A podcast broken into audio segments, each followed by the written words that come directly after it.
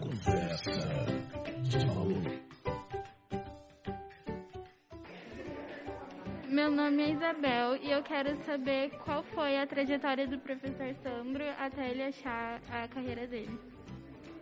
Oi, Isabel. Pergunta mais legal que você fez, viu?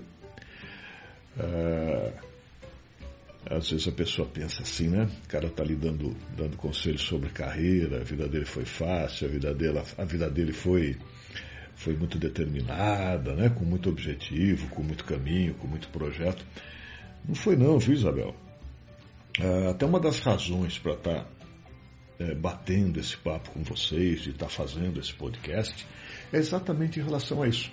Exatamente é, é, pela dificuldade que eu também vivi é, quando fui fazer minha escolha profissional.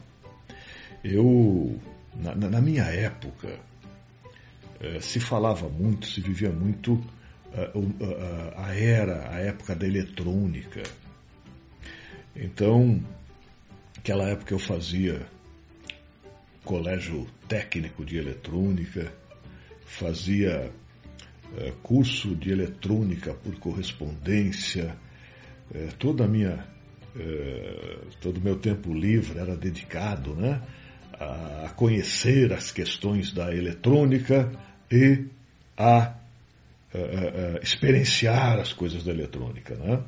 Eu me lembro muito que nessa época, época do colegial, nossa grande diversão era fazer bailinhos que se fazia em casa naquela época, né? Escolher a casa de alguém lá e fazer um bailinho no sábado à noite. E, e, a nossa diversão, como alunos de eletrônica, não era nem o bailinho. A nossa diversão como alunos de eletrônica era é, instalar o som, cuidar do som, instalar o jogo de luz, a frequência de luz e tudo mais. Eu me lembro também de uma prática comum que a gente tinha, que era ir até o ferro velho comprar televisão, resto de televisão, resto de aparelho eletrônico. E depois a gente é, retirava essas peças e criava outros aparelhos, né?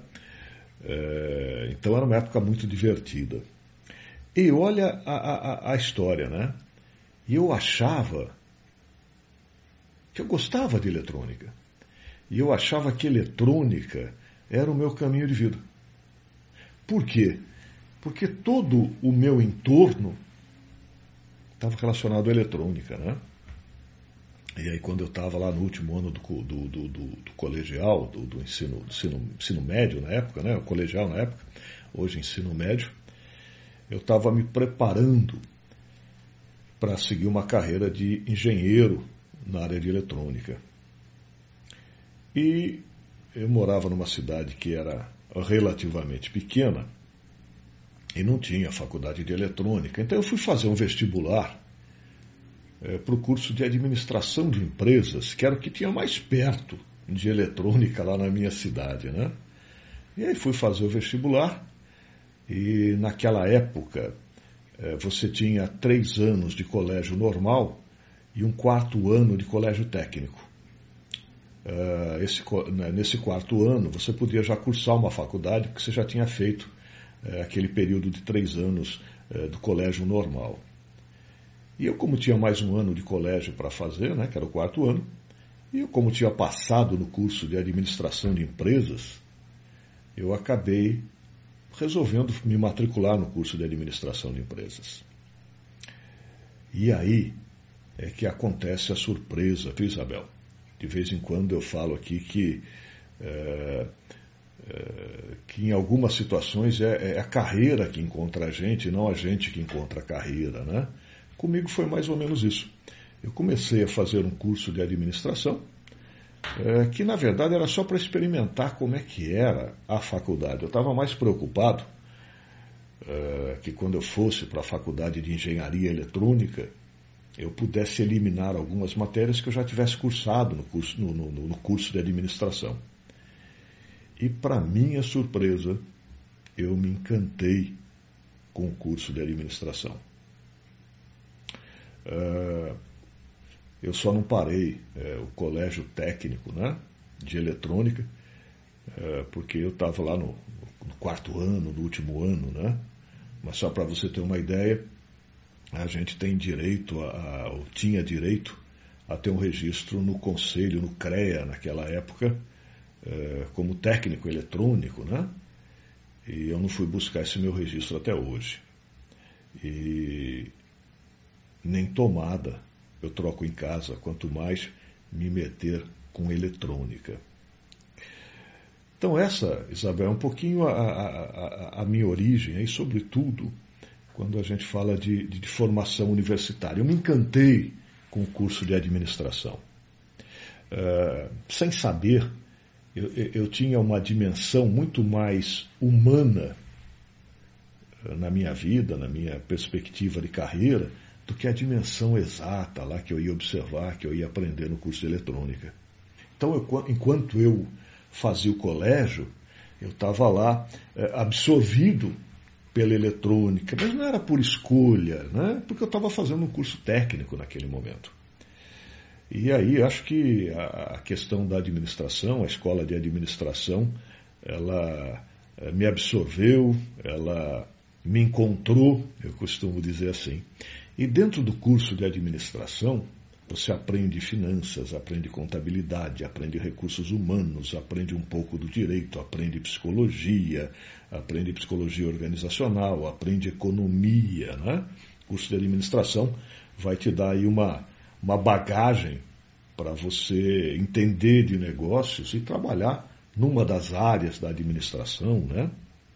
E dentro do curso de administração, eu, eu, eu me apaixonei aí mais perdidamente pelas áreas de marketing e recursos humanos.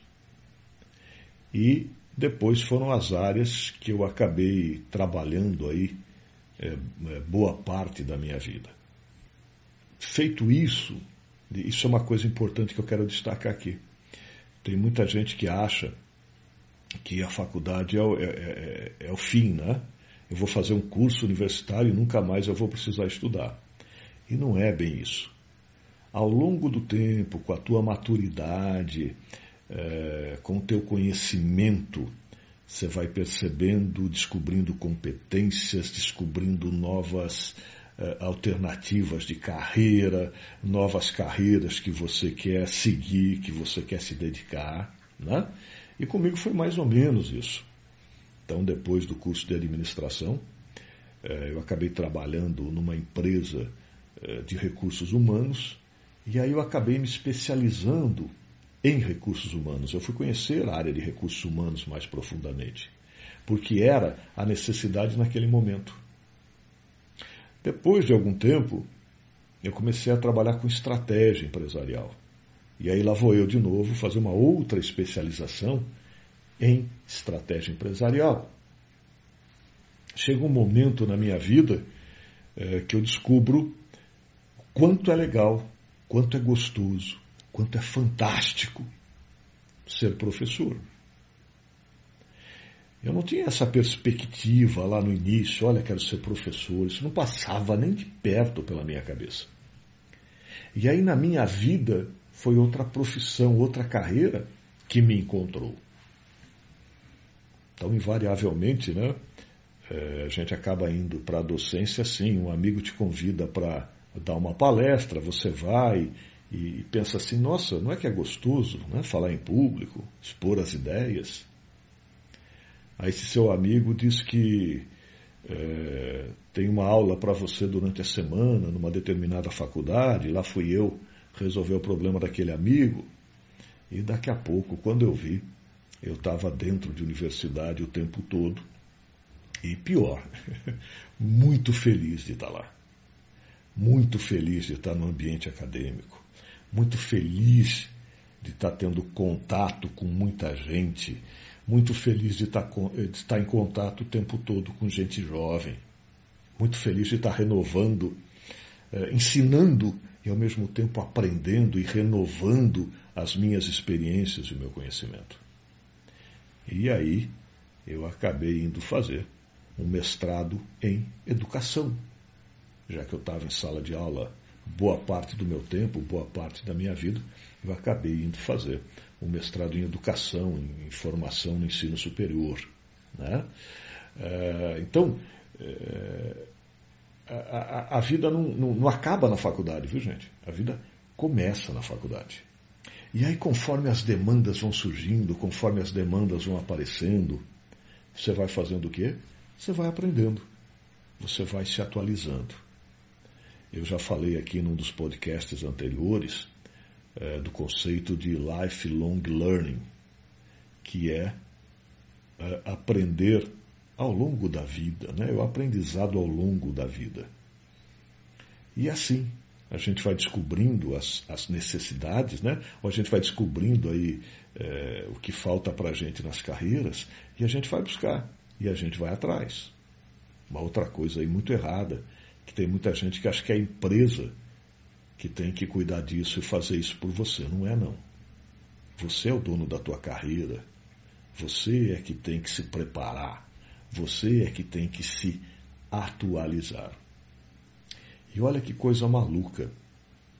Um belo dia, eu achei que podia começar a escrever sobre as minhas experiências, e aí começo também a, a, escrever algumas coisas, a escrever alguns livros, ou participar de alguns livros, escrevendo parte do livro. Isso passou pela sua cabeça em algum momento? Não, não passou, Isabel. Quando eu era jovem, nunca me passou pela cabeça é, que eu teria a possibilidade, ou teria a intenção, ou teria a capacidade de escrever livros. Mas você vai aprendendo, você vai acumulando conhecimento, esse conhecimento começa a borbulhar na tua cabeça, e aí de repente você com, começa a perceber que você começa a concatenar ideias, e aí, para virar escritor, né, é mais um passo, né, um passo muito pequeno. Então, Isabel, essa foi um pouquinho a minha trajetória.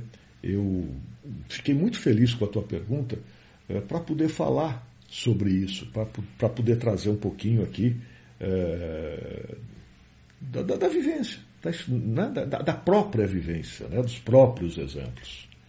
Ok, Isabel? Muito obrigado então pela tua pergunta. Foi um grande prazer falar sobre isso, falar sobre a minha experiência no mercado de trabalho e queria dizer que mesmo experiências ruins que eu tive na minha vida e nas empresas nas quais eu trabalhei, elas sempre foram importantes, viu? Porque a gente vai acumulando, a gente vai aprendendo. E se tem um recado que eu posso deixar aqui, é o seguinte: procure trabalhar com a pessoa mais brilhante mais inteligente e mais capaz que você conseguir. Porque pega por osmose, viu, gente? A gente vê como é que as pessoas tomam decisão, como é que elas pensam, como é que elas raciocinam, a gente acaba aprendendo, tá? Então, repetindo, procure trabalhar sempre com a pessoa mais inteligente, capaz e brilhante que você conseguir. Ficamos por aqui. E em breve a gente volta com mais um Conversa de Valor. Obrigado, até a próxima.